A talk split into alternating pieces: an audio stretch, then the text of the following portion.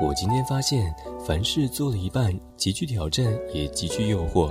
以成本论，半途而废肯定得不偿失，所以一定要咬牙坚持下去。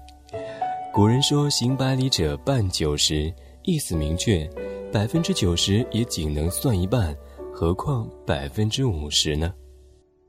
这里是国馆电台，让文化温暖人心。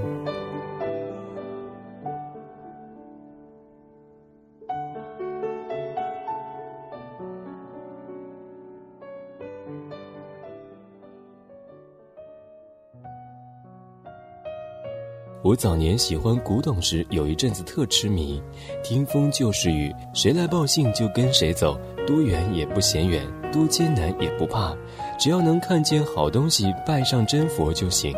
那时为一件东西花费好几天，走出好几千里，稀松平常。一次来了几个半生不熟的朋友，告诉我乡下发现了黄花梨家具重器，我一听就兴奋了，马上就想跟他们走。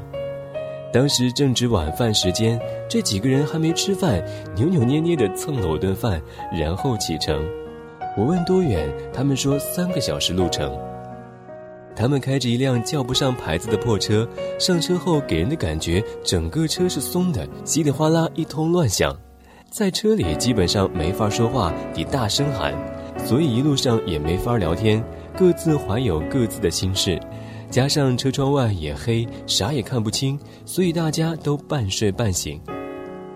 到夜里十二点，我忍不住问了一句：“怎么还没到？”朋友说：“走了一半了。”我今天发现，凡事做了一半，极具挑战，也极具诱惑。以成本论，半途而废肯定得不偿失，所以一定要咬牙坚持下去。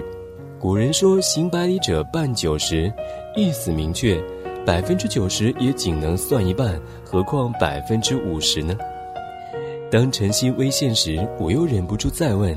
他们拿出地图，装模作样的看了一会儿，郑重其事地说：“这会儿真的有一半了。”我知道路至少还有一半要走，但那件重器仍在引诱着我，让我浮想联翩。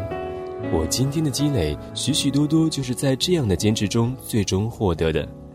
所以，凡事做了一半，既是鼓励，又是诱惑，剩下的就看个人的毅力了。